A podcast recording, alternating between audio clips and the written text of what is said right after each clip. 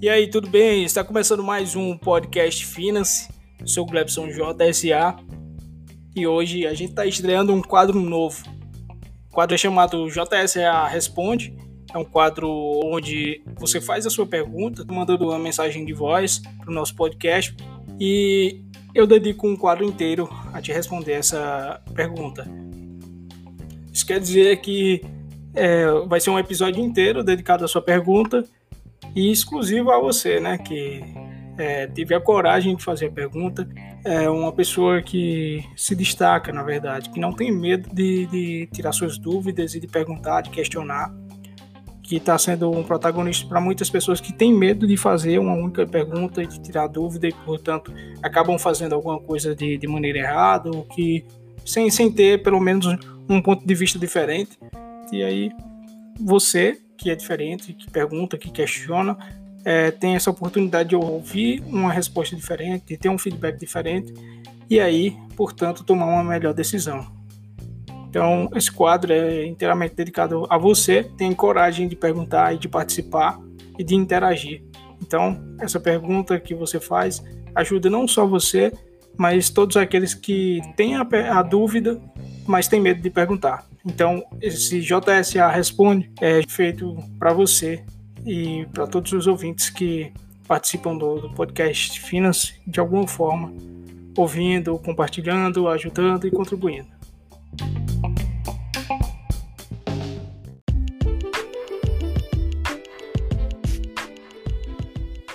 Bom, antes de irmos ao primeiro participante, eu gostaria de pedir a você que siga é, o podcast Finance é, independente da plataforma que você estiver ouvindo. E se você estiver no YouTube, que se inscreva no canal, curta e comente deixando um feedback ou uma pergunta.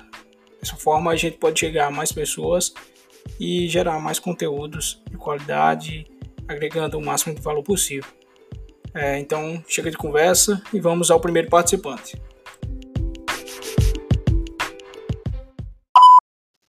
E aí, Glebson e toda a galera do podcast Finance, meu nome é Vinícius e minha pergunta é o seguinte: levando em consideração que uma pessoa já, já tem uma reserva bem estruturada, uma reserva de emergência, nesse período de pandemia que a gente está passando, qual é a melhor decisão a se fazer?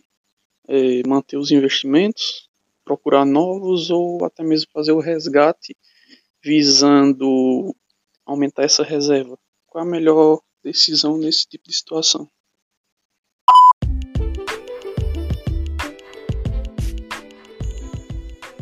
Fala Vinícius, é, obrigado pela sua pergunta, por sinal, uma excelente pergunta. É, obrigado também por ser o primeiro participante do podcast Finance, podcast que tem muito a agregar e com a sua participação tem mais a agregar ainda. É, agradecemos novamente. Então vamos à sua pergunta.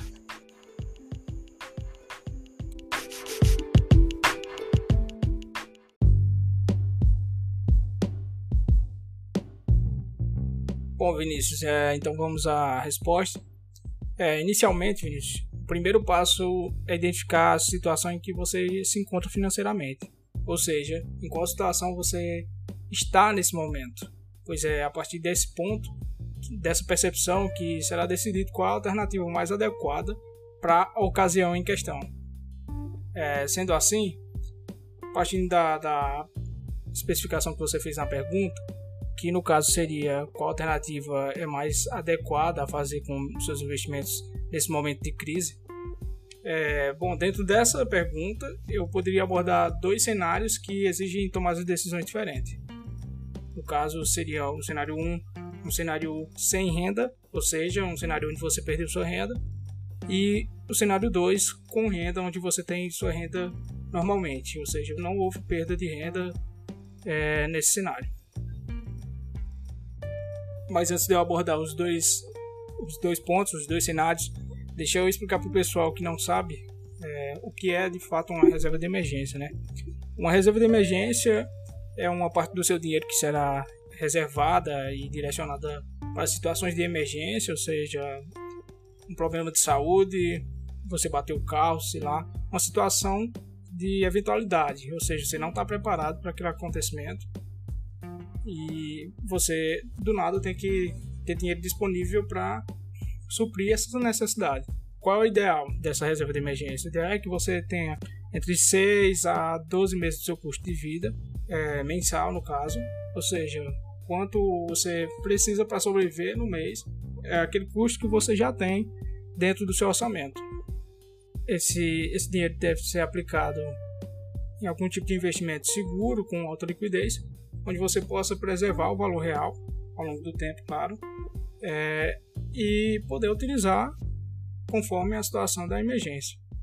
As características que você precisa nesse tipo de investimento é que vai ditar qual é o tipo de investimento que você vai utilizar para montar essa reserva, que no caso são três características, ou duas mais predominantes: liquidez, segurança e uma baixa volatilidade, que aí entra dentro da questão de risco de mercado. Mas aí, se você é, não tiver se expondo a tipos de ativos de renda variável, é, esse terceiro item aí não necessariamente vai ser é, englobado dentro dessa, dessa, dessa categoria de, de investimentos.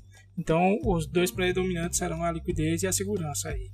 E aí tem alguns tipos de investimentos que vão te possibilitar ter esses benefícios, que no caso é o Tesouro Selic, o fundo DI, no fundo DI no caso, e os CDBs de liquidez diária. Bom, outro ponto importante aí quanto à questão da reserva de emergência é a rentabilidade. É, bota isso em mente. Reserva de emergência não tem o objetivo de rentabilizar. É, o pessoal tem a mania aí de estar tá recomendando investimentos em renda variável, querendo aumentar a rentabilidade de reserva de emergência, mas esse não é o objetivo da reserva de emergência. Então, vamos deixar a rentabilidade um pouco de lado aí é, o que a gente tem que atentar no ponto da reserva de emergência aí é quanto à questão da inflação, que é o ponto que eu falei de manter o valor real. É, tá compensando ali a inflação, tá tranquilo, tá mantendo o valor real do, da, da, sua reserva de emergência, ou seja, você não vai perder valor durante o tempo aí que você ficar com essa reserva. Bom, dito isso, eu acredito que é, deu para esclarecer bem aí a questão da reserva de emergência e a gente já pode partir para abordagem do, dos dois cenários aí que fazem parte da pergunta do Vinícius.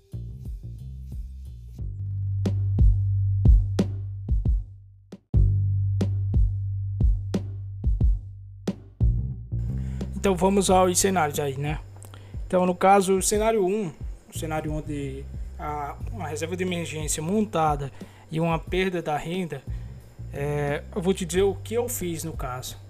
É, na eminência aí do fechamento do mercado, né, e do avanço do coronavírus, é, tava todo mundo ali meio sem saber como é que se ia, ia, se dar essa questão do fechamento e tal. E aí eu nessa situação tentei me antecipar, é, ainda sem ter a certeza da, da situação em que eu, iria ocorrer os fechamentos. Me antecipei e fiz o resgate da, da minha reserva ali, não toda, fiz um resgate parcial apenas do, do meu custo de vida ali mensal, porque eu não sabia se eu ia é, o que, que, ia acontecer, né? Porque os mercados, o mercado ia fechar, é, a empresa onde eu trabalho ia parar de obter receita e aí se em, em alguma circunstância isso ia acabar me afetando é, do ponto de vista de não ter como me pagar. Então eu me antecipei a situação e fiz o resgate. É, no fim das contas, tudo ocorreu normal. Eu não precisei usar essa, esse resgate e, e ao longo do, do, das semanas aí que foram entendendo melhor a situação, eu fiz a reposição dessa, desse saque que eu fiz da reserva de emergência. Mas qual é o ponto aqui que eu quero que você entenda? É, qual era as circunstâncias? Eu tinha uma reserva de emergência montada e eu estava sobre a eminência de perda de renda. É, nesse ponto, é, descartei a questão dos investimentos, descartei no sentido de que, que eu não ia mexer nos meus investimentos porque eu tinha uma reserva de emergência para utilizar naquela situação. Nessa situação da, do, do Covid aí, onde que você é uma ocasião onde você tem a perda de sua renda. Então, se você já até o momento veio fazendo seus investimentos, é, não tem, não faz sentido você é, fazer movimentações dos seus investimentos, a não ser em termos de fazer novos aportes. Mas na questão do cenário que você tem uma reserva de emergência montada e você teve uma perda da sua renda, então não faz sentido ali você é, pensar em investimentos agora. Você vai pensar na questão da sobrevivência e de se manter ali enquanto você não obtém uma nova fonte de renda, enquanto as coisas não voltam à normalidade. Então, a questão é, do cenário 1 é você pensar na questão da sobrevivência e deixar um pouco ali seus investimentos de lado para focar nesse ponto. E é aí que entra é, a abordagem que eu fiz sobre a reserva, justamente sobre a reserva de emergência, no primeiro podcast que está disponível lá no YouTube, que eu vou posteriormente eu vou repassar para as outras plataformas. Eu ainda não fiz isso, mas eu vou fazer, que é a importância da reserva de emergência nesse ponto aí que é preservar seu capital, seu investimento de longo prazo, no longo prazo e utilizar a reserva para a urgência que você está tendo no momento. Então, se você ainda não ouviu esse podcast, na verdade, o primeiro podcast que foi postado, é, eu recomendo que você lá escute o podcast e, e garanto que vai é, agregar muito aí seus investimentos nessa questão da reserva de emergência.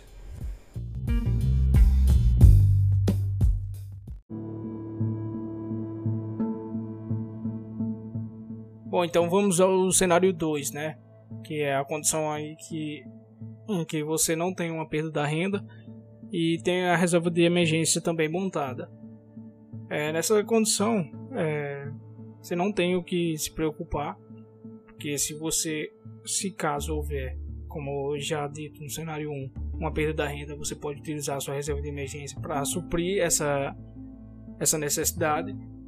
E, mas como você já tem a reserva tem a sua renda normalmente, é, não tem porquê, como você perguntou lá, qual seria é, a melhor opção, tirar da, dos investimentos para aumentar a reserva ou aumentar os investimentos.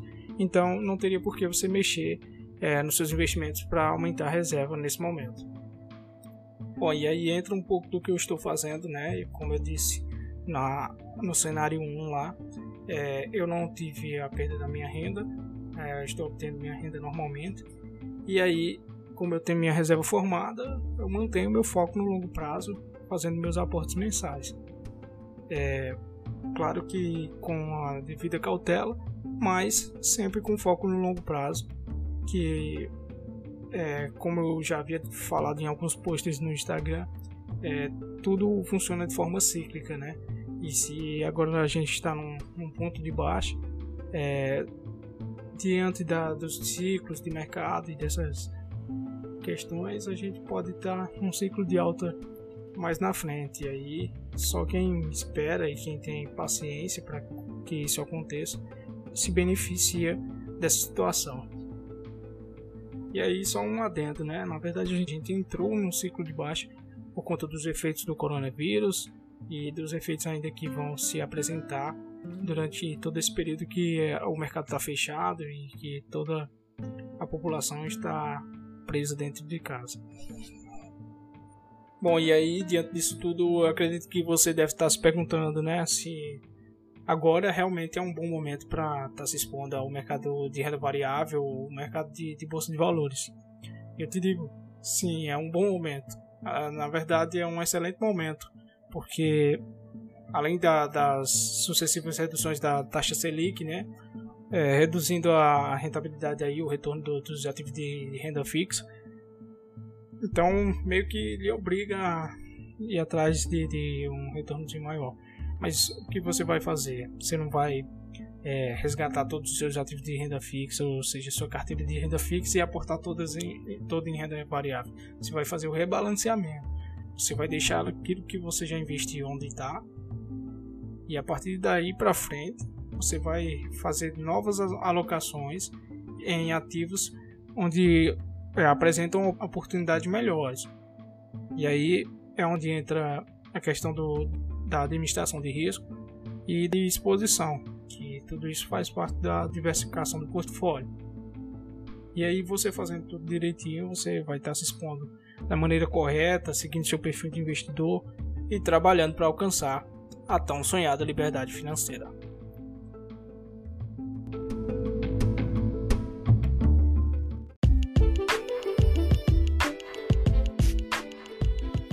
Então, para que fique mais claro ainda, vamos recapitular os dois principais pontos que foram abordados na resposta.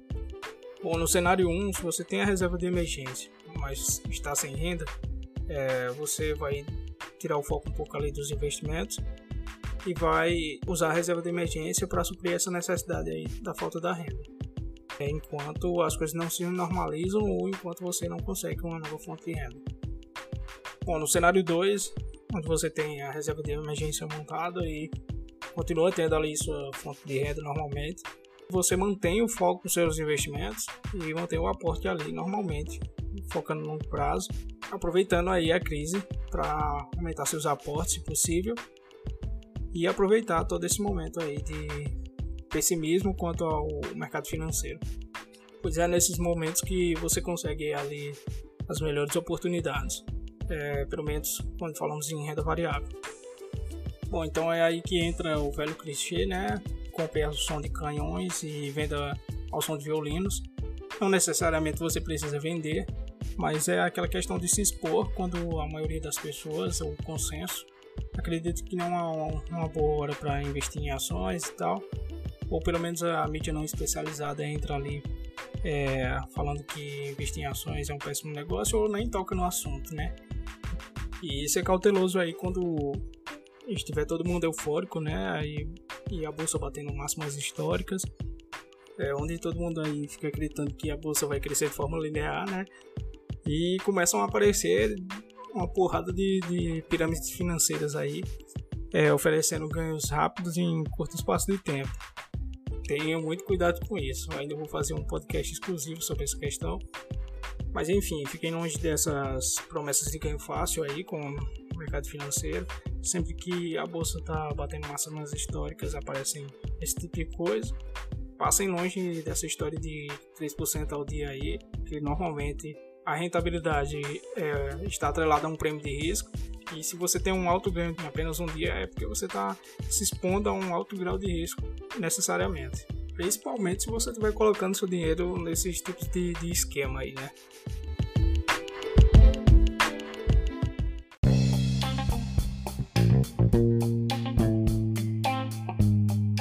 Bom, então é isso, pessoal. Espero que esse primeiro JSA responde tenha sido esclarecedor para vocês e que eu tenha respondido aí de forma adequada a pergunta do Vinícius.